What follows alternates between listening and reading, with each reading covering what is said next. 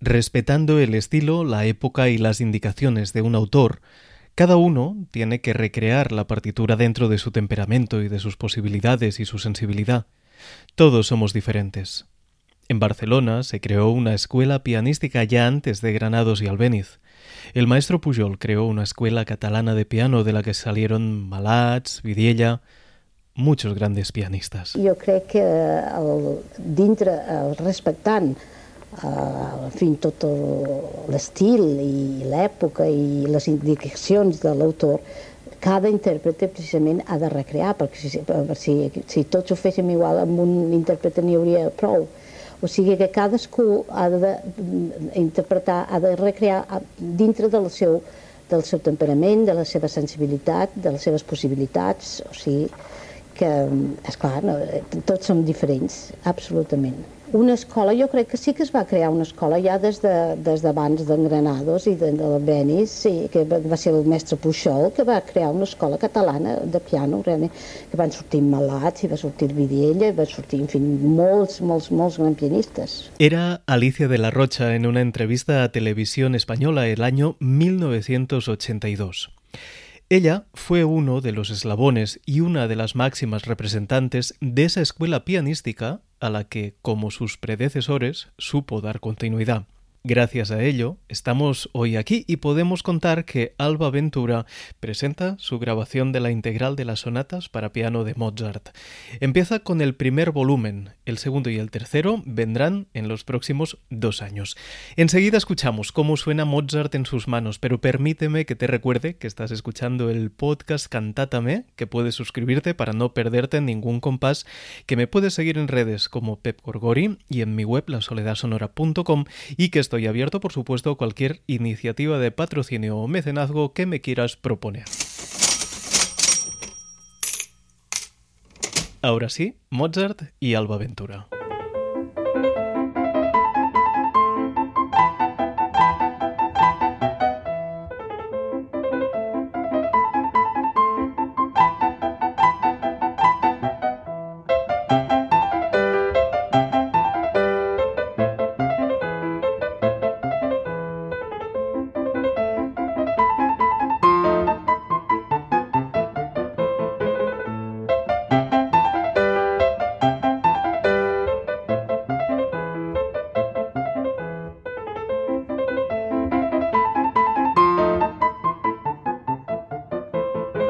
Alba Ventura lanza ahora este proyecto porque asegura que le apetecía, pero en realidad lleva trabajando en el repertorio en profundidad desde hace más de 20 años. Todo empezó un verano poco después de morir su maestra Irina Zaritskaya. Leyendo sonatas de Mozart, sintió la necesidad de profundizar en el estilo clásico y en el fortepiano. Lo hizo de la mano de Simon Nichols, a quien ahora dedica esta integral. Yo había tenido maestros uh, maravillosos, Uh, tuve la suerte también de trabajar en la Academia Marshall. Una, bueno, la verdad es que he tenido un, mucha suerte con todos mis maestros, pero a trabajar en instrumento histórico nunca lo, no lo había hecho todavía. Y sabes aquello que dices, es que esto es algo que a mí me falta, que me, que me hace mucha ilusión hacerlo. Y justamente empecé a, a, trabajar y a tener clases con un profesor fantástico, uh, Simon Nichols, y también en aquel momento no solo lo trabajamos en, en, fortepiano, sino yo también hice un trabajo de, cuando en aquel momento tocaba sonatas de Mozart en piano moderno, uh, el trabajo de cómo yo traslado uh, estas cosas que yo siento a nivel estilístico tocando en fortepiano, cómo los traslado al piano moderno sin caer en la trampa de intentar imitar el sonido o imitar la manera de tocar del fortepiano. A partir de aquí tengo que avisarte de que la conversación con Alba Ventura se puso bastante técnica, pero sinceramente creo que vale mucho la pena escuchar cómo afronta ella las dificultades del estilo clásico, el fraseo, la estructura armónica, el pedal, la articulación. Si quieres evitarte esta parte, basta con que saltes unos minutos y retomes el reportaje cuando hablemos de la tradición de la Academia Marshall, de las discriminaciones de género que aún hoy se encuentran las mujeres pianistas, del futuro de los actuales estudiantes y del futuro de la propia Alba Ventura y sus proyectos que tienen preparación.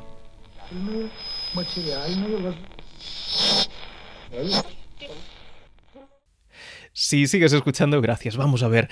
De Mozart siempre se dice que parece más fácil de lo que en realidad es, pero ¿qué significa esto exactamente? A veces nos ahogamos en el hecho de que es una música que está tan bien escrita, tan transparente o aparentemente tan transparente en algunos casos, que el fraseo a veces no sabemos cómo, cómo empezarlo, ¿no? Porque no queremos pasarnos de, fraseo romántico, pero tampoco queremos sonar planos.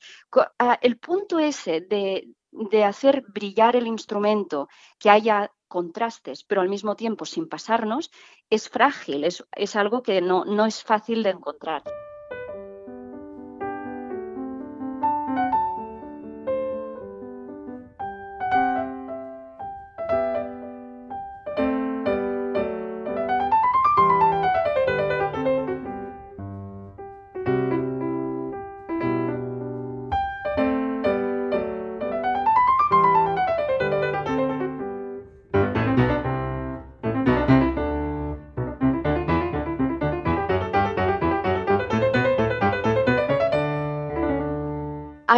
Tanto detalle, tanta, tanta floritura, tantas cositas pequeñas que embellecen la estética de lo que estás tocando, pero que no necesariamente son el contenido. Hay una, una parte de, esta textura que tú estás tocando que es el contenido. Esto sería la, la estructura armónica, hacia dónde va cada sección, cómo está estructurado, porque es una música que si la miras de lejos tiene una forma muy, mm, bueno, perfecta, o sea, realmente funciona todo con una naturalidad, por eso después lo escuchas y es que lo, oyes y dices, es que no podría haber sido de otra manera.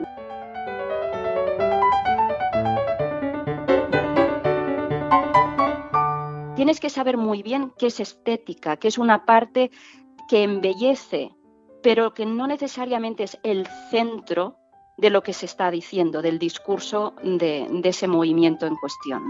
Uno de los aspectos que siempre generan debate cuando se trata de Mozart es el uso del pedal. Ponerlo, no ponerlo. Para Alba Ventura la cuestión es usarlo siempre continuo y para tener tino es bueno haber trabajado precisamente con el pianoforte. Claro, cuando tú estás tocando ah, un piano, una copia de la época, te das cuenta que eran unos pianos, sobre todo en, este, en una gran parte de las sonatas de, Mozart, y claro, tú te das cuenta que es un piano que tiene unos pedales que se hacen, se utilizan con unas palancas con, la, con las rodillas. Ah, no vas poniendo pedal en cada, en cada corchea o en cada... Es que no es posible, acabarías con un, con un problema de cadera, es imposible. Entonces, ah, claro, en aquella época también los pianos resonaban de otra manera, no es lo mismo que en un, Steinway de cola que tiene unos apagadores que aquello lo para el sonido de golpes. Sí que es verdad que habían unas resonancias diferentes, pero no, deja de ser curioso que, claro, no puedes poner tanto pedal. Entonces ellos tenían otros recursos como el pedal más de, de dedos, aguantar los acordes, los arpegiados de la izquierda, por ejemplo, aguantarlos un poquito para que todas las florituras que le puedas poner a la derecha eh, a la línea melódica en aquel momento no queden sucias. Además de Irina Zaritskaya y Simon Nichols, Alba Ventura cuenta que en este disco también hay algo claro de la tradición pianística de la Academia Marshall. La tradición de Granados de Marshall. Yo la, suerte que tuve de poder estudiar con Carlota Garriga, que fue mi maestra, y, el hecho de poder tocar para Alicia de vez en cuando. Claro, es una tradición de un respeto al estilo, al sonido, también el uso del pedal, pero cuidadísimo. Son cosas que, que, bueno, en su momento tuve una suerte tremenda de poder aprender de esta tradición. Y, bueno, yo, creo que estas cosas ah, se quedan. Y algo también de Alicia de la Rocha, que en Estados Unidos fue apodada precisamente Lady Mozart. Y eso que Alba Ventura se resiste a ser considerada estricto sensu como alumna suya, ya que Lady Mozart en realidad nunca tuvo tiempo para dar clases de manera sistemática. Yo siempre digo que Alicia no tenía alumnos, ¿no? Nosotros en realidad alumnos de ella no hemos sido, pero sí que hemos, hemos sido unos privilegiados por tener clases con ella en algún momento, ¿no? Cuando paraba en Barcelona entre gira y gira.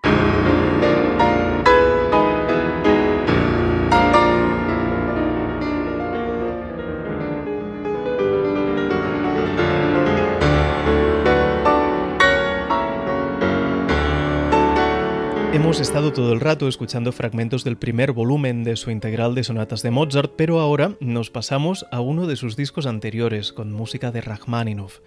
Durante algunos años, Alba Ventura se ha dedicado a un repertorio que, según explican muchos programadores, ven como masculino, con todas las comillas del mundo. Es decir, que algunas obras en las que hay que usar la fuerza parece que están reservadas para machotes.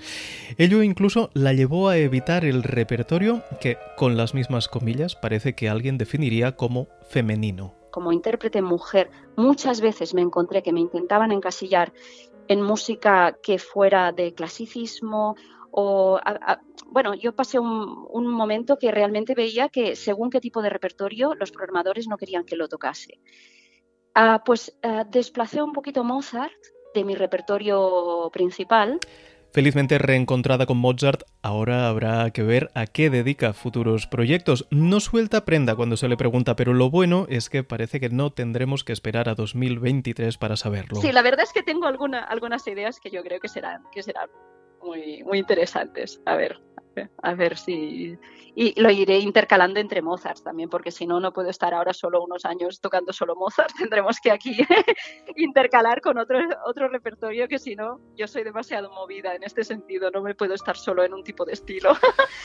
Alba es ahora profesora en el Conservatorio del Liceo en Barcelona. No cree que sus alumnos vayan a tenerlo más fácil de lo que lo tuvo ella. Los intérpretes del país siguen estando confinados en la programación de los grandes ciclos. Sí que es verdad que hay programaciones que ayudan a los jóvenes y después te encuentras que hay las programaciones donde hay ya los músicos más consagrados. ¿no? Y en estas programaciones, gente de aquí hay poca y de gente local los verás cuando son jovencitos en los ciclos estos de, como para ayudar a la gente joven. Pero en cuanto pasan de, los 30, hay un, momento que yo le llamo la tierra de nadie, en el cual no eres lo suficientemente joven para estar en el ciclo de jóvenes, pero tampoco te consideran consagrado porque eres de aquí. Entonces, ah, esa, esa frontera es muy difícil muy, muy difícil. Y los músicos jóvenes se tienen que preparar mucho para cuando lleguen a los 30, 30 y algo, porque quizás las cosas les van muy, muy bien antes.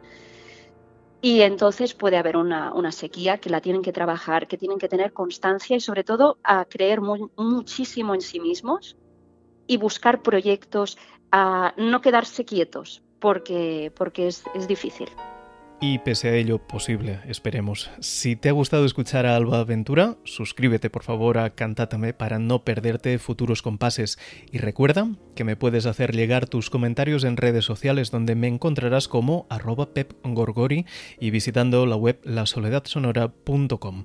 Acabamos doble barra de compás y hasta la próxima.